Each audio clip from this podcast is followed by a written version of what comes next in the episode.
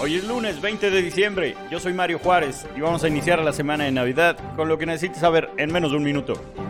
Como le dijimos, luego de una cerrada votación de 6 a 5, el INE aprobó aplazar la consulta de revocación de mandato de López Obrador, planeada para abril de 2022.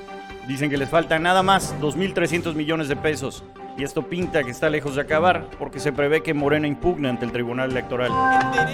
El candidato de izquierda, Gabriel Boric, fue elegido presidente de Chile con más del 54% de votos tras imponerse al ultraconservador José Antonio Cast. El abogado y exdiputado de 35 años se convierte en el presidente más joven en la historia de Chile. México anunció que pedirá visa a venezolanos, esto debido a que desde 2016 se ha incrementado en más de 1000% el flujo de ciudadanos de este país que ingresan a México para llegar a Estados Unidos. Es todo por hoy. Nos vemos mañana.